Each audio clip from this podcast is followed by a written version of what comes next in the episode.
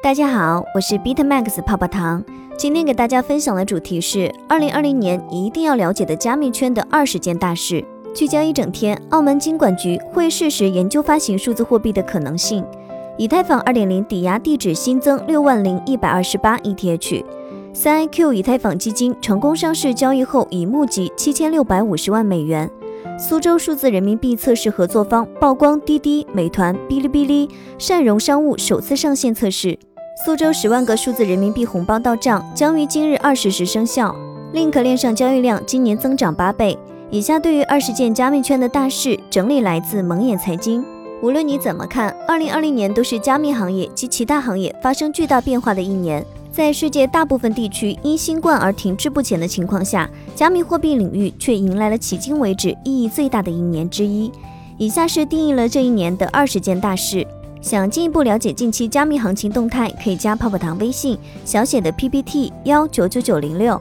第一件大事呢是熊市的结束，比特币年初的价格在七千一百九十五美元左右。而以太坊的价格则只有一百二十九美元，与两年前的历史最高点相比，下跌了百分之九十一。然而，市场在二零二零年开始时有所回升，让人们看到了熊市结束的希望。到二月中旬，以太坊的价格已经翻番，而比特币则突破了关键的一万美元阻力大关。第二件大事呢是 BZX 闪电贷攻击。闪电贷这一创新浮出水面以来，一些高端 DeFi 用户就对其进行了大规模的利用，而这也引起了人们对其是否会产生长期的正面或负面影响的质疑。随着 BZX 二月份在两次攻击中被抽走了近一百万美元之后，这方面的争辩便开始了，而且此后还发生了无数次类似的攻击。第三件事呢是黑色星期四。二零二零年三月十一号，全球有记录的病例跃升至十一点八万。世界卫生组织也将该病例定义为大流行病。加密市场的反应则是恐慌，而这也引发了被称为“黑色星期四”的加密货币大量抛售。比特币和以太坊一天之内就跌了百分之五十，暴跌而导致清算。第四件大事呢，是中国开启数字货币竞赛。当欧美在四月经历了第一轮禁售的时候，中国却推出了数字人民币，拉开了世界数字货币竞赛的序幕。随着新冠病毒促使人们向数字货币转变，央行数字货币的需求也成为了今年各国领导人更加关注的点。第五件大事呢是减半。五月十一号，比特币第三次减半发生，而 BTC 也经历了随后的价格上涨，与历史数据一致。第六件大事呢是发行 COMP 代币。DeFi 在今年上半年开始开花结果，Compound 在六月中旬推出了其治理代币 COMP 时，COMP 在一周内就达到了近百分之四百的涨幅，最高达到了三百七十二美元。DeFi 的热潮才刚刚开始。第七件大事呢是 YFI 公平发售，Year 七月推出代币 YFI，YFI 也随之暴涨，九月份最高达到了四万三千六百七十八美元。第八件大事呢是流动性挖矿狂潮。起初对康胖的收益耕种的狂热，到了盛夏时节已变成了狂潮。其中一个是去中心化交易所 Uniswap 的分叉及寿司 Sushi Swap，另一个则是酸黄瓜 Pico Finance。但是很快收益耕种狂潮也就结束了。第九个大事件呢是机构资金涌入。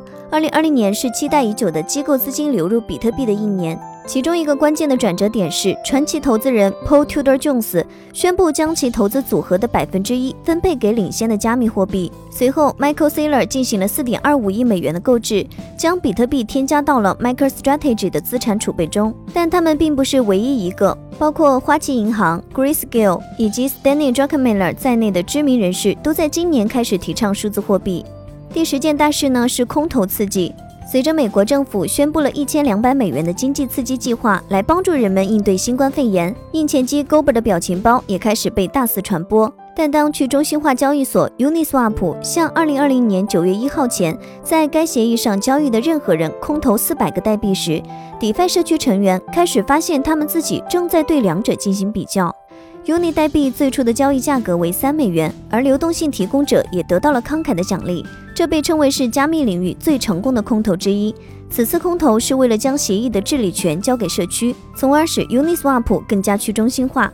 第十一个大事呢是 DeFi TVL 达到一百亿美元。DeFi 在年初的时候，TVL 只在六亿多美元。直到夏天，这一领域才真正开始飞速发展。到九月中旬，在以太坊上运行的 DeFi 协议的 TVL 就超过了一百亿美元。第十二件大事呢是 PayPal 转而看好加密货币。十月份，PayPal 宣布计划整合并推出购买 BTC、ETH、LTC 和 BCH 的服务，前所未有的服务需求导致 PayPal 在所有美国客户启用购买之前，提高了加密货币的提款限额。第十三件大事呢是拜登当选第四十六届美国总统。拜登当选美国总统，比特币出现了大跌。尽管如此，加密爱好者还是看好拜登。比如 SBF 经营的加密衍生品交易所 FTX 就向拜登捐赠了超过五百美元，以帮助他竞选。当选总统的金融政策过渡团队将由商品期货交易委员会的前主席领导。此外，拜登也从未像前任特朗普那样公开谴责过比特币，这对加密领域的未来来说可能是个好兆头。第十四件大事呢是稳定币对抗恶性通胀。稳定币的采用在二零二零年得到了飙升，而不仅仅是通过 DeFi 用户在协议中加入抵押品。可以说，稳定币最大的时刻是 Circle 与委内瑞拉波以及 Atom 的合作。在美国政府的支持下，该倡议意在通过向医疗工作者和需要的人提供一种安全的货币形式，来对抗委内瑞拉的恶性通胀。第十五个大事呢是新冠疫苗的发现。十一月九号，辉瑞公司 BioNTech 公司宣布了一种疗效为百分之九十的新冠疫苗，这是一个希望的迹象。英国则成为了世界上第一个批准辉瑞 BioNTech 疫苗的国家。是否能直接影响加密货币还不清楚，不过有几个可能的结果：大药厂会赢，全世界的年轻人会出去消费，市场会保持风险。第十六个大事呢是比特币创历史新高。虽然许多交易所在二零一七年十二月录得一万九千六百美元左右的高点，但一些人认为数字货币需要突破其关键的两万美元才能录得新高。但约定俗成的历史高点并不是特别重要。自二零一七年确定了一万美元作为关键的支撑位以来，比特币一直保持着狂奔的状态。第十七个大事呢是以太坊二点零发布。在多次推迟之后，以太坊2.0的零阶段于十一月初宣布启动的质押新标链计划将于十二月一号上线。十二月一号，新标链成功部署，也标志着 Serenity 之路的开始。第十八个大事呢是 Visa 新增 USDC 支付。Visa 公司宣布与 Circle 公司建立合作关系，使 USDC 支付能够覆盖全球六千万家商户。第十九个大事呢是标普道琼斯宣布推出加密货币指数。标普道琼斯详细介绍了将在二零二一年引入加密货币指数的计划，为包括标普五百指数和道琼斯工业平均指数在内的投资组合增添了新的内容。该公司将与区块链公司 Luca 合作，以接收超过五百五十种加密货币的数据。最后一件大事呢是美国国会出台稳定币法案。今年年底，美国国会推出了稳定币法案。该法案被称为是打击新兴数字支付带来的风险的一种方式，特别是针对 Facebook 的 DM 和其稳定币。无论加密货币在2021年以及以后的前景会是如何乐观，稳定币法案的拟定也证实了当局正在密切关注加密领域。以上就是今日的区块链大事件。喜欢本音频的话，帮助转发截屏发给泡泡糖领取奖励哦。好了，今天的节目到这就要结束喽，咱们下期再见，拜拜。